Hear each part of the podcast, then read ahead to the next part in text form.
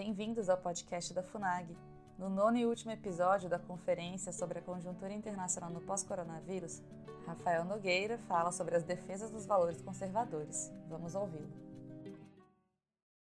É, já caminhando para as palavras finais, eu acho que isso tem tudo a ver tanto com essa crise do corona, quanto com os desafios aí que estão na frente dos conservadores e daqueles que amam os seus países. Nós vemos aí um, um, um, avanço daqueles que não respeitam esses valores. E não, não só não respeitam, eles querem matar, destruir esses valores. E esse avanço, ele faz com que algumas pessoas sejam agredidas em suas crenças, em suas tradições, em sua visão espiritual. É preciso defesa essa defesa ela não vai ser confortável, certo? Ela vai exigir, como eu disse, leitura. E por que leitura? Porque é, justamente eu não encontro meios mais velozes de você conseguir acessar o pensamento dos grandes sábios do passado. Talvez hoje em dia já haja audiolivros e cursos em áudio para se comprar. Eu compro vários, inclusive em inglês aqui, para estudar assuntos favoritos. Mas são os livros que melhor documentam os pensamentos dos grandes sábios do passado. É preciso ler mais, aproveitem a quarentena para ler. Mas é preciso conviver também. Alguns valores não são só advindos da leitura, eles são advindos da experiência. Os valores da convivência são indizíveis até. Uma conversa com amigos, com famílias, certos momentos, o afeto que surge disso, a proximidade de pessoas que se ajudam, muitas vezes pelo elo sanguíneo, porque divergem em tudo mais. Isso é bonito, isso é humano, essas coisas precisam aflorar e existir. E quando eu falei da luta por jovens que se, querem se tornar historiadores e se veem aí com a barreira das universidades bastante armadas contra jovens que queiram tentar pensar de uma forma diferente, ainda que de forma metódica, científica, responsável, paciente, isso precisa ser enfrentado também com sacrifícios e paciências. Por muito tempo, eu não nasci assim, de terno, falando ah, para uma fundação, é, a partir né, de um evento de uma fundação é, tão fantástica, renomada e célebre,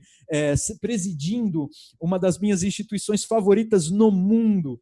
É, eu, eu cresci muitas vezes é, no, meio, no meio da pobreza, da solidão, não tendo com quem conversar. E eu precisei enfrentar esses momentos. E nós precisamos saber que venha a crise que venha, nós precisamos sempre guardar dentro de nós esses valores. E para isso é preciso cultivá-los. Cultivá-los é fazê-los crescer, é regá-los, é cuidá-los, aclimatá-los, protegê-los contra pragas livros, leitura, grupos de leitura, estudos, inclusive uma preocupação com a propagação, porque uma geração que cultive certas tradições, ela pode ser suplantada meramente pelo nascimento de outra geração. Então é preciso que se cultive, se propague esses valores. É evidente que todo esse meu discurso pressupõe o respeito, a paciência com o outro, não a imposição e não a violência. Quando chega a violência, acabou a política. Quando chega a violência, acabou a democracia e acabou o ensino. Em todas as minhas salas de aula, eu tive alunos que se diziam comunistas, socialistas, muitos dos quais vinculados de família com o Partido Comunista, e eu nunca os tratei mal, muitos dos quais mudaram de posição. Outros não, que gostavam muito de mim, mudaram para lá lamento, mas nós temos que ter a paciência de usar a persuasão racional e afetiva, não a afetiva que engana e seduz pelos pelos aspectos mais baixos da natureza humana, mas afetiva por mostrar que os conservadores hoje, quando se impõem diante de uh, normas, normas arbitrárias que vêm de fora, estão preocupados com a pessoa que está do lado. A pessoa que morava aqui do lado, que vendia coco, na verdade que não, que trabalhava aqui do lado, ela me vendeu os últimos cocos pelos preços, né? Quatro pelo preço de um, dizendo que não sabia o que ia fazer de sua vida.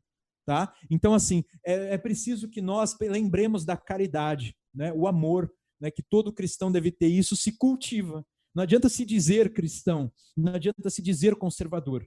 É preciso ser caridoso, é preciso ser estudioso e preservador dos grandes valores da identidade, da memória nacional. E eu quero colaborar com isso, não é? Com todo esse, esse essa resistência verdadeira, essa resistência pacífica, mas que sabe se defender, que tem coragem, que tem coragem para enfrentar dificuldades, sacrifícios, muitas, inclusive, privações.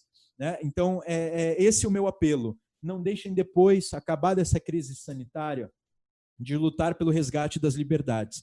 Não deixem de cultivar com muito carinho e amor as suas tradições e os seus valores. Um dos valores é inclusive o da liberdade de pensar, inclusive o valor de poder mudar de ideia. Eu disse isso numa rádio um dia, né?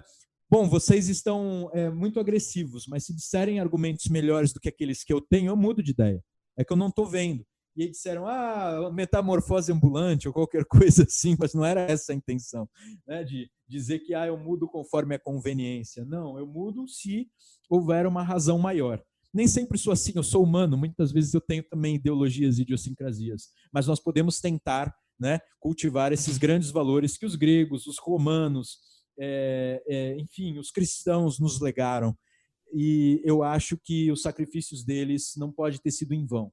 E aí nós precisamos, então, desse resgate do Ocidente, né, em nossas falas, em nossas mentes, em nossos corações, para que transmitamos isso, que é a única civilização que eu vejo que permite o contraditório de forma tão dramática, a ponto de quase ela se matar a si mesma, é a civilização ocidental.